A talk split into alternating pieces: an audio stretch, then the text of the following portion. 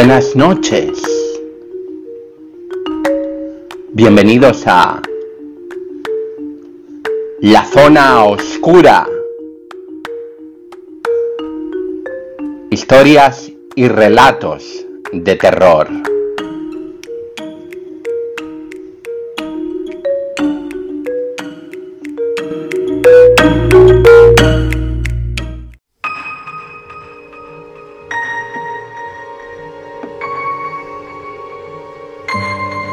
Relatos oscuros. Servir y proteger por David Varela Mejías.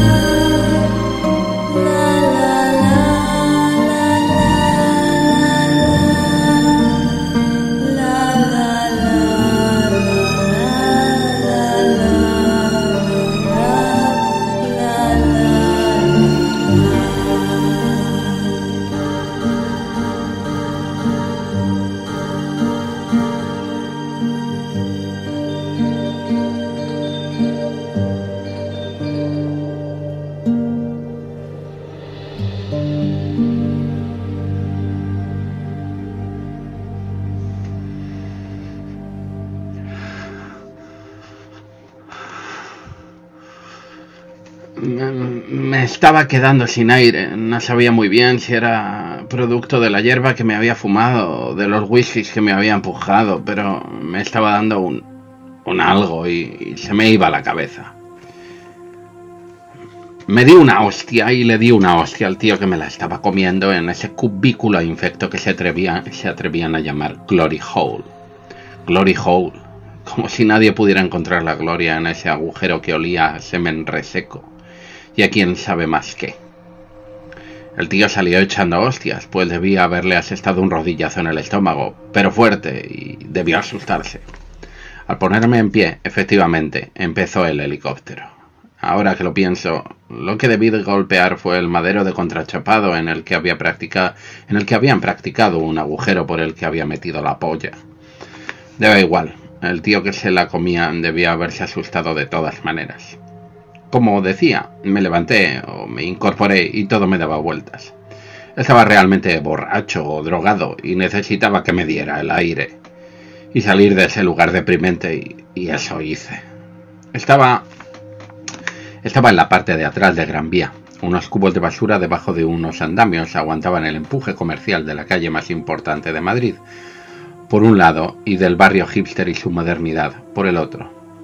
Esa sauna gay y un par de últimos reductos de la que otrora fue la calle del desengaño o la plaza de la luna, unido de putas y drogadictos y otros gatos noctámbulos que como si tuvieras poco cuidado te arañaban, de aquello por aquellos ladres quedaba solo estos tres o cuatro antros que aún no había arrasado la modernidad y el capitalismo. No eran entrañables, como podrías creer si escucharas una canción de Sabina. No lo eran, y pronto solo serían un mal recuerdo. Y nada más. Cuando eché a andar sin rumbo, pude despejar un poco la cabeza. Necesitaba un poco de agua, o quizás mejor, un café. Pero si entraba a algún sitio de los que aún había abiertos por aquella zona, iba a terminar bebiéndome otro whisky. Y mi estómago y mi cabeza no podrían soportarlo. Así que me encendí un cigarro. El humo me entró genial en los pulmones y la nicotina le sentó fenomenal a mi torrente sanguíneo. Una puta inyección del placer que no me había sabido dar aquel tipo de antes. Cuando ya estaba más despejado y había empezado a refrescar de una forma como solo refresca en Madrid cuando es de madrugada y la primavera está tocando a su fin, decidí sentarme en uno de esos bancos modernos que hay en Gran Vía cuando uno está ya llegando a Callao. Arrugué la cajetilla roja y blanca que ya estaba vacía de malboros y la tiré hacia cualquier lado, inhalando hasta procurar no dejar ninguna sola partícula de monóxido de carbono que escapara. Eché la cabeza hacia atrás primero con los ojos cerrados y luego abriéndolos para ver ese resplandor rojizo que ensucia el negro de la noche y que no nos deja ver ninguna de las estrellas del firmamento. Era una puta delicia urbana, de Madrid al cielo. Quería disfrutar de la noche madrileña post-confinamiento, post-pandemia. Era una delicia de noche. Evocaba mirando las aceras holgadas por Carmena, y, salpicando, y salpicadas por la luz naranja de las farolas. Las imágenes que todos veíamos por televisión de la Gran Vía desierta y todos acojonados por el COVID. Aquel vídeo que se hizo viral en el que un coche o un autobús la recorría hasta su confluencia con Alcalá y luego continuaba hasta las Cibeles, para luego girar por el Paseo del Prado mientras una música nos partía el alma. Eran tiempos cuando había que zumbarse el alcohol en casa porque todos los putos bares estaban cerrados ya que el bicho hacía estragos en Madrid. Mataba más que la puta ETA y que el puto 11M juntos. Mataba más que Franco y su brigada político-social. Mataba a todos, y me cago en la puta. Todos estaban súper felices cantando y haciendo performances en la terraza, aplaudiendo a las ocho y haciendo caceroladas contra el gobierno a las siete. Eran los tiempos en que se llevaban en camiones a los viejos porque las funerarias de Madrid no daban abasto pero hasta hicieron una representación de la intro de Aquí no hay quien viva con coreografía y todo en un bloque de pisos de Murcia. Como había hecho la sociedad, decidí borrar esos pensamientos de mi cabeza y me puse en marcha otra vez, bajando hacia Plaza España. La calle en lo más profundo de la noche, ya casi tocando la mañana, no dormía. Algunos coches pasaban en ambas direcciones y los últimos grupos de universitarios se batían en recogida para casa. Definitivamente no era la calle muerta que recordaba de la pandemia. Había demasiada, luz y me molestaba. Debía de esperar lo menos una hora para ver salir el sol, así que decidí ir a sumergirme en más oscuridad y, con un poco de suerte dar con una fuente en la que beber agua y escaparme de esta borrachera, empaparme la nuca para terminar de volver en mí. Mañana, tocaba libre y podía volver a dormir hasta que abrieran de nuevo los andros de mala muerte que me gusta rondar cuando no estoy de servicio, pero no quería acostarme borracho. Quería llegar a casa despejado y dormir habiendo meado todo el alcohol que había bebido esa noche y habiendo exhumado todo el THC que hubiera sido posible. Así que me metí de cabeza en el Parque del Oeste, ni me acerqué al templo de Devot ni al mirador que hay detrás. Allí no había nada para mí. Quería meterme en un lugar más oscuro, así que me metí más y más dentro de los caminos que recorren dicho parque y que, gracias a Dios, estaban desiertos. Cuando jugué con como suficiente oscuridad, me senté en un banco y me quité los botines de chúpame la punta y los calcetines para sentir la hierba debajo de, mis pies. No había encontrado agua con la que refrescarme, así que me, me empaparía con el rostro de la hierba con el rocío de la hierba, quiero decir. Y la sensación de frescor en los pies era brutal, casi orgásmica. Como un payaso, levanté los brazos, cerré los ojos y amasé con los dedos y la planta del pie el césped que tenía debajo de mí, cerrando los ojos y dejándome mecer por el viento. Una puta delicia. No llevas ni un puto de ello, Una hoja de un cuchillo de sierra fría me arañaba repentinamente el cuello por encima de la nuez. Y una voz nerviosa susurraba a mi espalda. Esquíate quieto. Tranquilo, colega, no te pongas nervioso, no hace falta que me sujetes, te voy a dar toda la pasta que tengo encima. Iba en serio. Le daría los 30 o 40 pavos que me sobraban en... con tal de que se largara.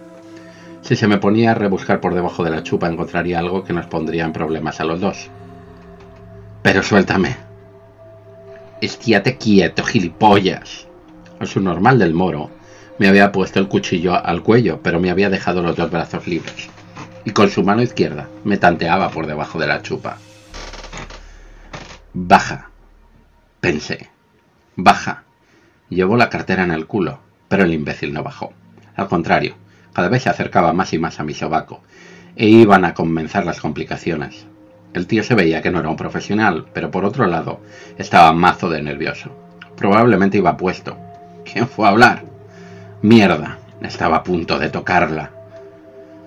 No lo pensé dos veces y con el codo izquierdo le asesté una hostia todo lo fuerte que pude en el plexo solar con la intención de apartarle y aturdirle, lo juro, nada más. Y me di la vuelta para encañonarle. Rápidamente, como decía, ya era dueño de mí otra vez. Al dar la vuelta pude verle bien. El muy estúpido, estúpido, boqueaba, como una carpa que has sacado del agua. No tardó ni dos segundos en caer para adelante.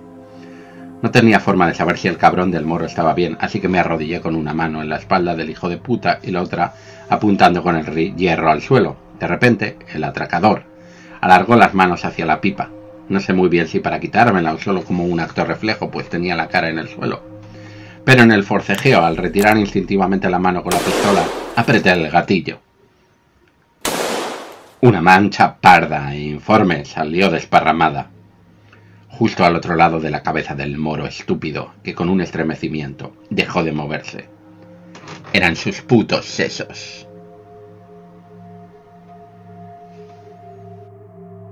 Arrastrando el culo por el césped me aparté del muerto mientras perdía pie en la realidad. Ahora el que boqueaba era yo.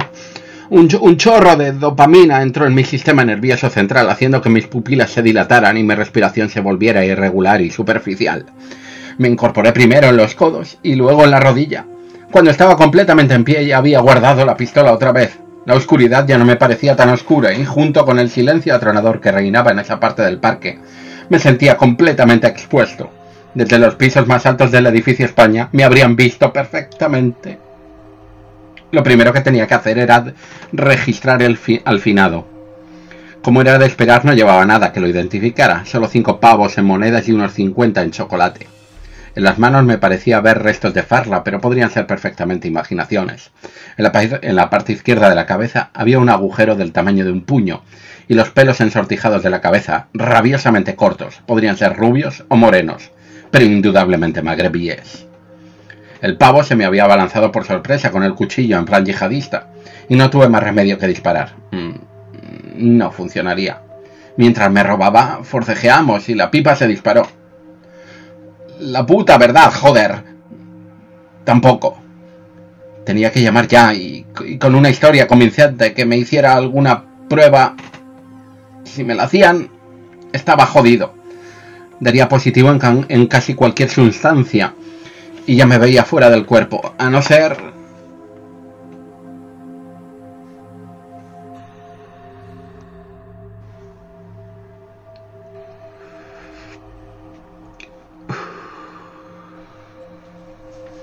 cigarro de después del polvo dicen que es el mejor.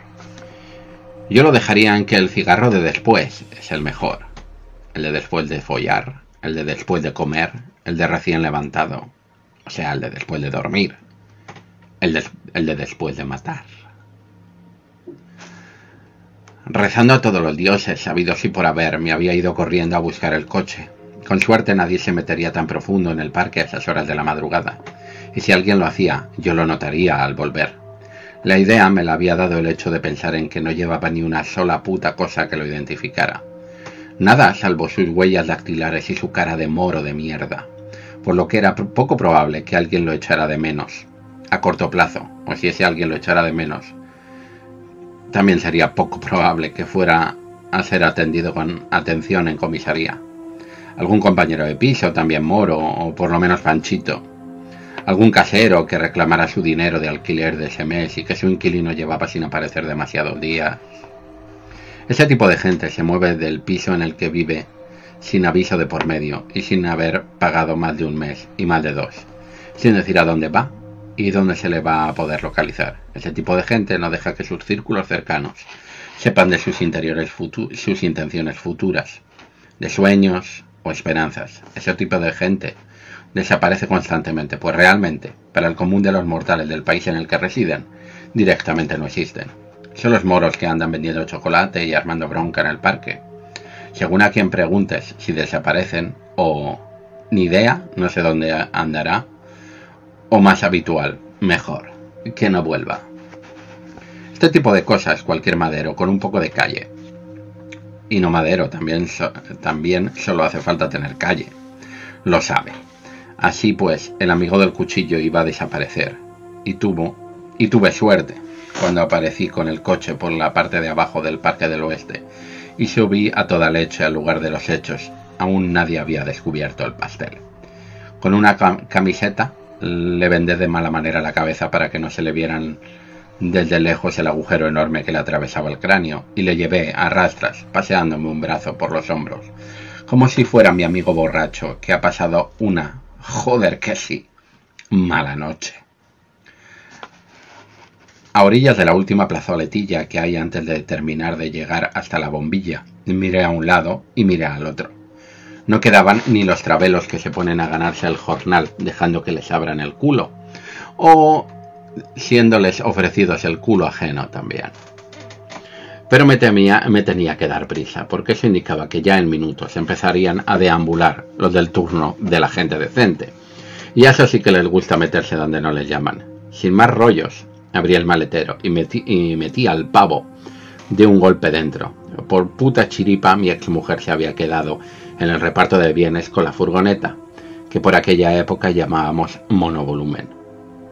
Digo que no se había quedado de puta chiripa aquel monovolumen, incluso aparte de la fortaleza del litigio. Después de haberle puesto unas mantas viejas y todo el rollo de bolsas y un pack de Coca-Cola de dos litros que aún no había subido de la última compra, arranqué. Y a seguir improvisando con la misión en mente bien sencilla. Usar lo mínimo posible las carreteras que tuvieran radares, que me pudieran sacar fotos indeseadas a las matrículas y encontrar un puto sitio donde, donde encontraran lo más tarde posible el cadáver.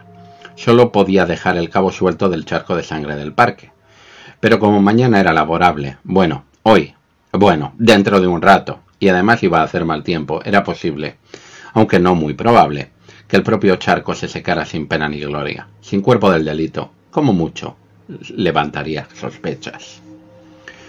Calle de la Rosaleda, Paseo del Rey. Paseo del Rey y a la cuesta de San Vicente. Llegamos a la parte más delicada. Ya hay un tráfico de cojones. Giro desde la cuesta de San Vicente y cojo el Paseo de la Virgen del Puerto. Los currelas ya se han puesto en marcha y están llegando a Madrid. Todas las furgonetas de reparto del mundo. De tanto en tanto me cruzo con algún Z, mientras el Palacio Real me mira desde ahí arriba, como si el cabrón supiera bien lo que he hecho y lo que me propongo hacer. Paso por el puente de Segovia y procuro dejar en cuanto pueda el paseo Extremadura. Todavía es de noche, pero por el tráfico veo que empieza la hora punta en menos de lo que canta un gallo. No puedo meterme en un atasco con un puto muerto en el maletero. Por suerte voy en dirección contraria a todo Cristo, y no tardo nada en llegar a los caminos. Aunque asfaltados, son caminos al fin y al cabo, de la casa de campo. Termina lo jodido. Tras dar unas cuantas vueltas entre los pinares de la casa campo, decido que es un sitio demasiado concurrido. Aunque no lo descubrieran hoy, el sitio más apartado de la casa de campo iba a ser visitada en no mucho y necesitaba tiempo para distanciarme. Tiempo y distancia física, distancia real, así que me meto por la carretera de Castilla, por la M500 hasta Aravaca. Es en Aravaca donde apuesto por la velocidad antes que por pasar desapercibido. Y cojo la A6. En esta autopista es donde tiro millas. Es la hora de dar un poco de gas, sin pasarse. En sentido Madrid la autovía ya va cargada de cojones y en breve se va a empezar a atascar, pero yo, si bien no voy solo, voy bastante despejadito. El plantío, las rozas, torrelodones, según voy dejando el Parque del Oeste más lejos, voy sintiéndome mejor. Villalba y empiezan las montañas de verdad, antes de pasar por el Alto del León y meterme en Castilla. Pero ya decía, ya de día decido salirme y empezar a internarme más y más por los caminos de alta montaña que hay pasado Guadarrama. Paso por un antiguo cartel que indica por dónde ir al sanatorio Tablada, de no ser por Iker Jiménez, de no ser porque Iker Jiménez lo puso en el mapa y de tanto en tanto algún intento de medium o algún remedio de espiritista se mete ahí a grabar psicofonías, me habría deshecho del amigo marroquí tirándolo en los sótanos de este sitio tan tétrico. Pero eso también lo sabe la Guardia Civil. Lo de la moda que empezó con los, con los directos de Iker Jiménez, digo, y de tanto en tanto ellos también se pasan. Lo último que necesito es cruzarme con los picoletos en este sitio, con el cargamento que llevo encima. Sigo internándome todo lo que puedo. Cuando hay un camino que parece en peor estado del firme, lo cojo. Pero miro para arriba y ya está clareando. Aunque parece un lugar muy apartado, no puedo arriesgarme a terminar el trabajo de día. En un lugar donde el camino se ensancha un poco, aparco y saco a mi amiguito del maletero, no sin antes haber mirado a un lado y al otro. Está jodidamente oscuro, pero ya se empiezan a ver las siluetas de las cosas. Cojo a mi colega por los brazos y me meto con él en el bosque a través. Después de andar unos diez minutos en la oscuridad del bosque me parece ver en el suelo, justo antes de que se vuelva tan escarpado que ya no pueda seguir avanzando, avanzando, una hondonada, por lo que solo tendría que solo tendría que cavar un poco. El resto sería más bien mover tierra de sitio, así que con una pala no muy grande, ahondo lo suficiente para cubrir el cuerpo y le añado más tierra de alrededor. El trabajo está hecho. El cigarrillo en la pausa me está sabiendo a gloria. Me había costado un poco volver a orientarme una vez enterrado el moro, pero finalmente di con el camino, y solo andando un rato más encontré el coche. No parecía que hubiera pasado por allí ni Dios, así que cuando me volví a incorporar, primero a la Nacional y luego ya propiamente a la A6, más abajo de Guadarrama, me sentía mucho mejor. Cuando de regreso a Madrid miré el reloj, estaba sorprendido de veras. Cuando lo había hecho por última vez, eran cerca de las 4 de la mañana, y eso fue antes de llegar al Parque del Oeste. Cuando miré el reloj de vuelta a Madrid llegando a Villalba, eran ya las 7. Si es que el tiempo vuela cuando te lo pasas bien. Me salí a tomar un café americano en un área de servicio, y en el baño reparé que tenía la cara y los brazos llenos de arañazos la camiseta manchada de sangre y tierra. Por suerte era oscura y no cantaba mucho, y una cara de satisfacción que me acojonó bastante al verla.